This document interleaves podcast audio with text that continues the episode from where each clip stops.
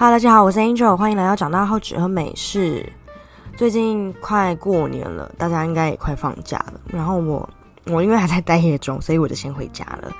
然后我在回家这几天，其实有有看到我以前的，就是室内设计的作品。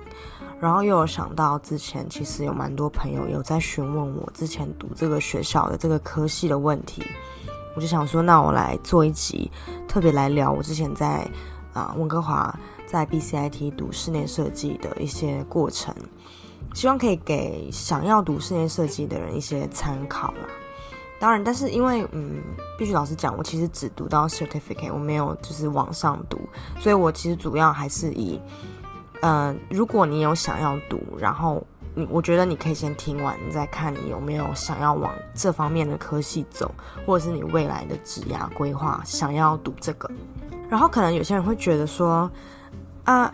啊，我我现在都很老了，我有办法再想嘛？我觉得觉得是可以的，因为我跟大家科普一下，因为其实啊、BCIT 是在温哥华这边嘛，然后其实 BCIT 我当时是高中毕业的时候就去读。可是其实我身边的同学年纪都不小了，甚至有当爸妈的那种年纪的人，或者是他们读完大学又回又又来 BCIT 读，呃，他们想读的科系。所以我其实觉得年纪根本不是一个很大的问题，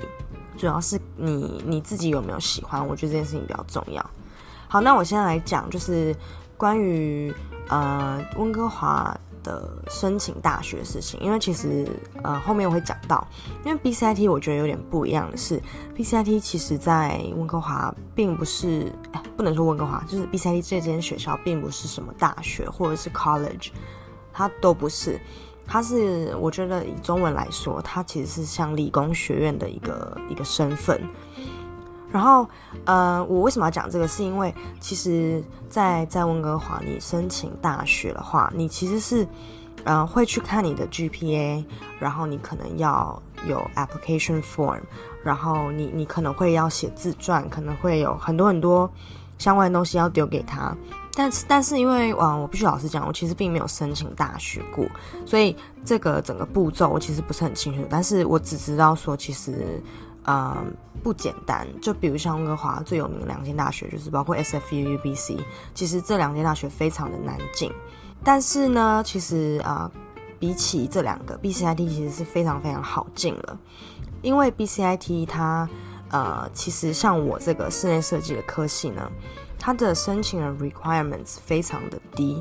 其实 basically 就是你要有钱，你真的就是可以读。我记得啊，我当时是，呃呃，室内设计这个它的 requirements 就是你要读 English twelve，然后你要读 Math twelve，就是你高三这一年你要有读这两个东西，就是在高中的时候你要有读这两个东西，而且我记得可能成绩就是你有 pass 就好了。我那时候可能 English twelve 跟 Math twelve 都非常 非常低，我就不是一个会读书的人。然后它还有一个 requirements，我记得是你要在全英国家待满两年。然后它的全英国家，它我记得在 BCIT 的网站上其实都写得非常清楚，就是他有说哪些，他有列下来哪些国家是全英国，就是他们 BCIT 认为的全英国家。好，那我其实就已经有有达到这样的 requirements 了，所以我我只要付了钱，其实就可以读，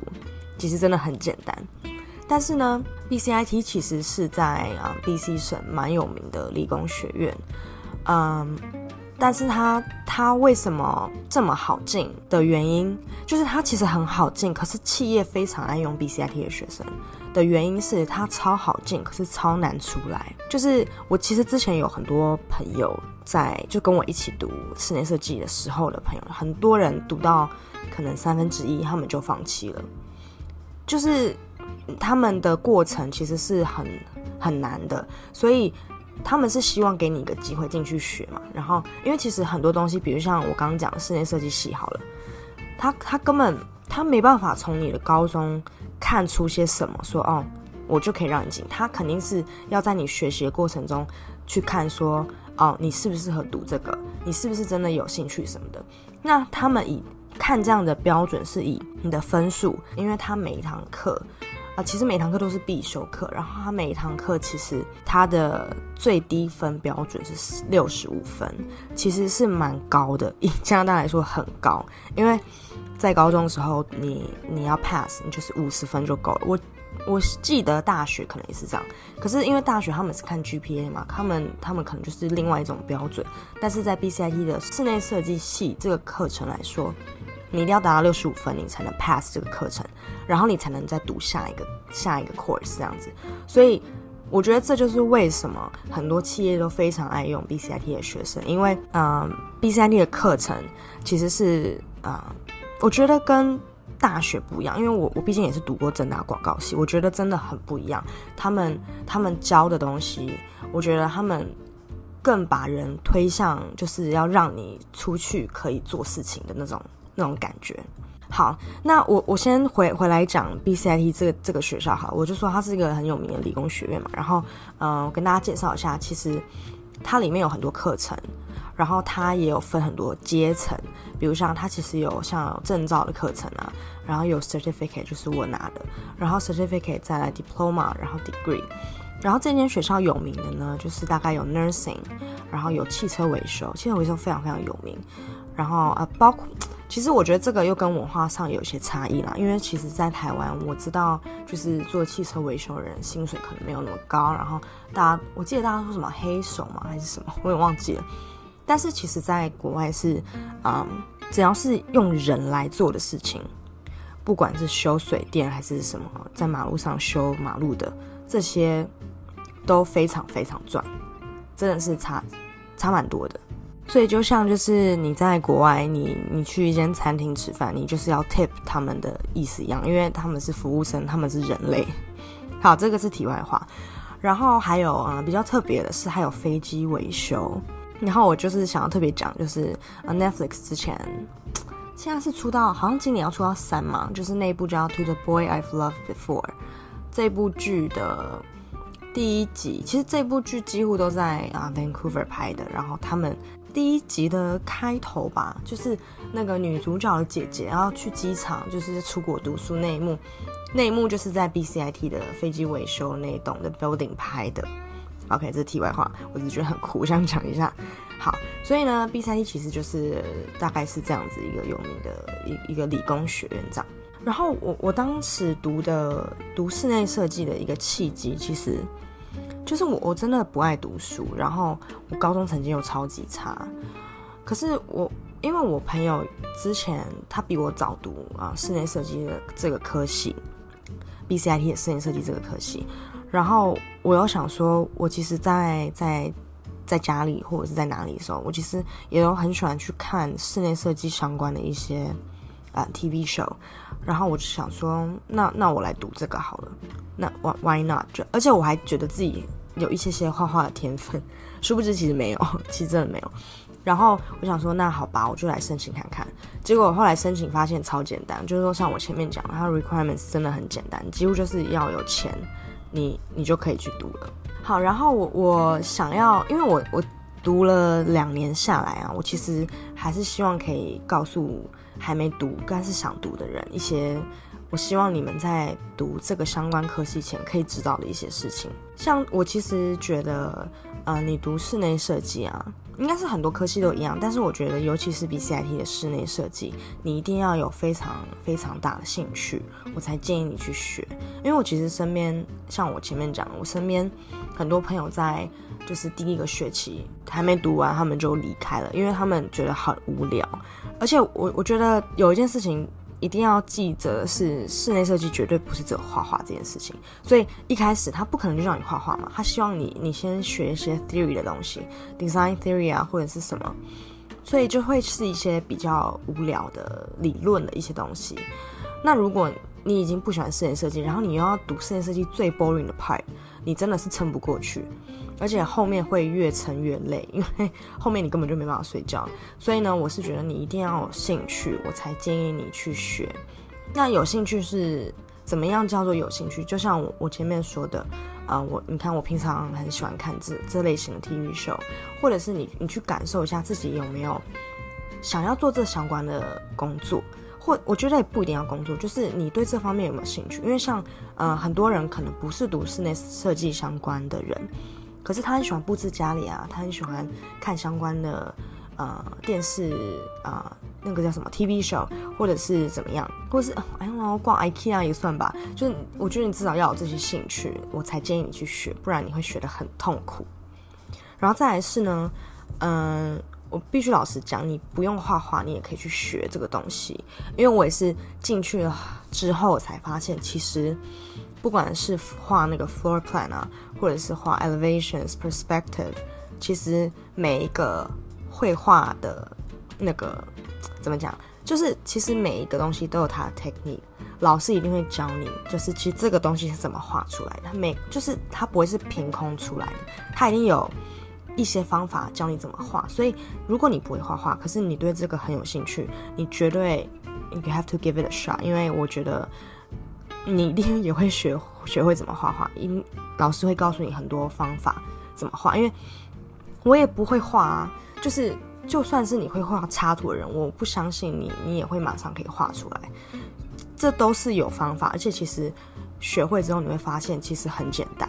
然后再来是呢，啊，我前面有讲。就是其实你你上室内设计课前，你不会进去就让你画图，就绝对不会马上就到那个 fun part，你一定会先从 boring part 开始。而且其实不是只有画画、摆摆家具这么简单，你真的你你进去你才会发现说有这么这么多事情要学。就是我觉得不要把它想象得太美好，不会是只有画画跟。就是啊，挑挑材料这种不会，真的真的不会。然后再来呢，最后两个就是非常非常现实面的东西。第一个就是你要准备好花很大很大很多很多的钱砸进去，你真的要准备好。而且我不知道是不是因为在加拿大，我不知道台湾是不是这样，可是真的好贵哦，每个东西都好贵。我我我随便举个例子哦，就是我们每次画画图的时候。都会要画在 vellum paper 上面，vellum 我有查，好像叫什么牛皮纸吧，但我觉得应该不是这样翻译，反正它就是一个薄薄的，它是一个会透的纸，可是它不能薄，它是厚的透的纸，然后它一张纸就要七块加币，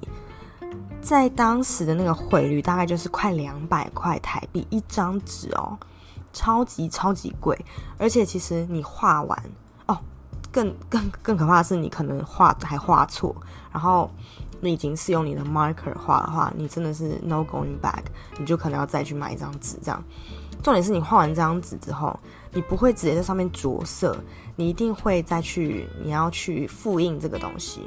然后，因为你你的其实我们的纸都非常非常大，所以你复印的时候，你就要去专门的复印，呃，复印的那个店面去复印。哇，我靠，那个复印下来真的。他妈的贵，真的是很可怕。所以我觉得我我刚刚讲都是一个非常非常小的东西，你会花更多大钱在别的东西上面，比如像 drawing table，我记得便宜的可能三四十块，可是它真的很烂。我觉得三四十块，那你还不如不要买，因为那真的是浪费钱。不然就是有破百的，一百、两百、三百都有。我我刚上述讲的价钱都是加币的价钱。当时汇率大概是一比二十八吧，就真的很贵，很可怕。所以呢，你一定要，这真的很现实，但是你一定会花很多钱。所以，你如果真的要读，就是像我前面讲，你一定要有兴趣，不然你那个钱花下去真的是 很心痛。然后你也要去掂掂自己的斤两，看看你的金钱能力能不能负荷这些东西。再来呢，最后一个就是你要准备好，你根本没有空睡觉，你绝对没有空睡觉的。我讲个例子好了，我之前就其实我很多当时身边很多朋友会说啊，你为什么每次都拖到最后一秒才在画？你为什么不提前画？我跟你讲，设计这种东西没有提不提前的。你的 floor plan，你说不定会画一百两百个不同的不同的空间配置。你可能会到最后一秒，你才发现啊，这个就是我要的，然后你才能去做后面的步骤。所以你在你在思考整个逻辑的时候，你就会花很多很多时间，你一定会拖到最后一秒，这个是没办法的。我觉得只要是读设计相关的人，应该都听懂我在讲什么吧。所以就就会因为这样，你根本就没有时间睡觉。我之前有一次是，我记得是上一个叫做 Residential Studio B，它其实就是一个从头到尾，呃，这堂课就是他会给你一个 client form，然后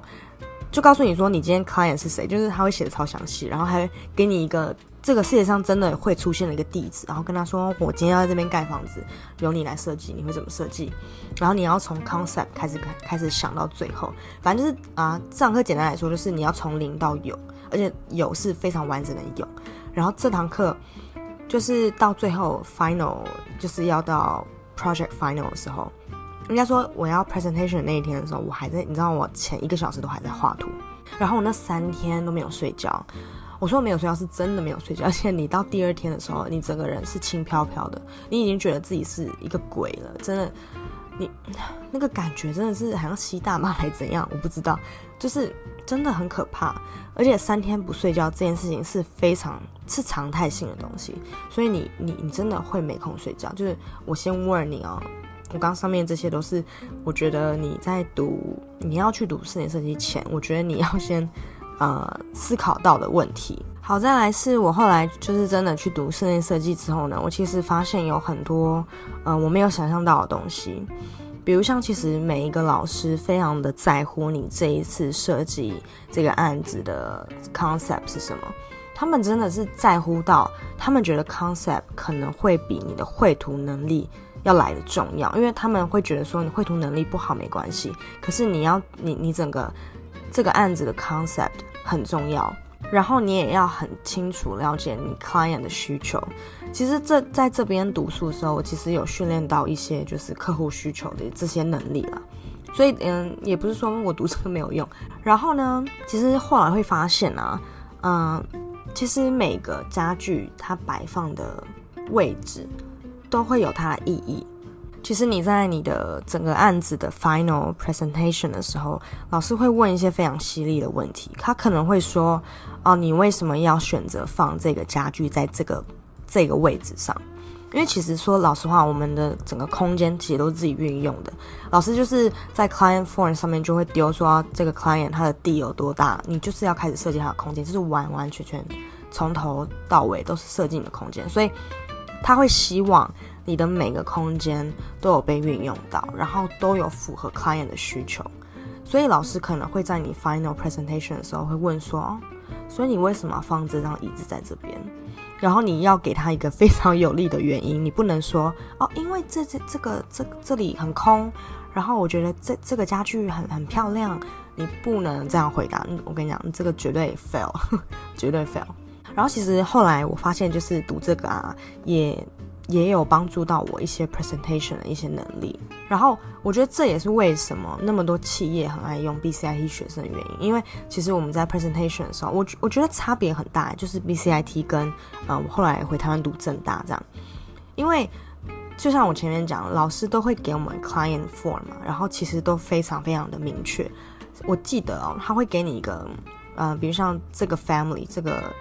一家三口的 family，然后呃。爸爸是读什么的？哎，不能，呃，不是说爸爸读什么，爸爸是做什么相关的课程？哎，相关课程，我在想什么？爸爸是做什么相关的工作？然后爸爸的呃兴趣是什么啊？然后他是不是一个很喜欢 welcome 别人来家里的人啊？然后妈妈的工作是什么啊？妈妈是不是很喜欢下厨啊？妈妈妈妈怎么怎么样？然后再来是小孩，比如像女儿好，然后女儿现在在读大，呃，比如像她在读。呃，高中刚毕业要读大学，然后她是喜欢玩什么音乐，然后怎么怎么样，她会写得非常非常的详细，然后你要从这里面找出这个家的一个 style 出来，这个 style 是你你要去挖掘出来的，然后他就会在老师可能就会在 presentation 的时候，你一定会讲到你 concept 嘛，然后你一定要再扣回你的 client 说，比如像我这个 concept 是怎么怎么来的，而且很扯哦，你知道我们之前。之前我上课的时候，有个同学，他超夸张的。他是因为老师给我们的地址其实都是真实、真实，你可以开车开到的地方。然后他可能就是一片空地这样子。然后那个同学他真的开车，他真的开车到那附近，然后去观察那附近的自然现象是什么。然后他的 concept 就是从他，他从。这这个房子外面的自然现象，然后带进这个家里面。这也是我自己很爱用的 concept 啦。我记得我有一次有一个案子，我就是、呃、发现这一间房子外面的树都是忘记那个树叫什么名字，可是那个树就是它是一个浅咖啡色跟白色，就这两个颜色 mix 在一起的。所以我当时的 concept 就是也是跟它一样从外延延到内。可是我 我并没有发疯到开车去那个地址看，但是我我那时候就是用一个比较先进的方法了，我就是 Google Map。我觉得它可以学起来，你不用开车去，很浪费时间。好，我的意思是说，就是其实啊、我为什么觉得 BCIT 很多企业很爱用，就是在上课的过程中，老师都会一直把你训练成真正的室内设计师。比如像 presentation 好，老师都会问你说，那你为什么要这样？为什么这样？可是我比较喜欢这样，就是他他不是在练，就是在在在搞你还是怎么样？他他是在告诉你说，你其实未来。你遇到 client 的时候，你真的会遇到这样的状况，他就问你说：“可是为什么你不用这个？”然后你就要很有条理的说：“因为怎么怎么样，所以因此我觉得这样子更好。”然后我觉得我有训练到一些些 presentation 的能力啦。然后呢，其实读完之后，我我发现我自己就是出去外面吃饭还是什么的，我就。我我其实走到哪都会在看这个空间的运用、材料的选择什么的，就是我已经习惯性的在观察这些东西了。然后我在这边就要讲一个，我觉得正大的整个设计的不知道是在冲啥小。我记得我当时回去的时候，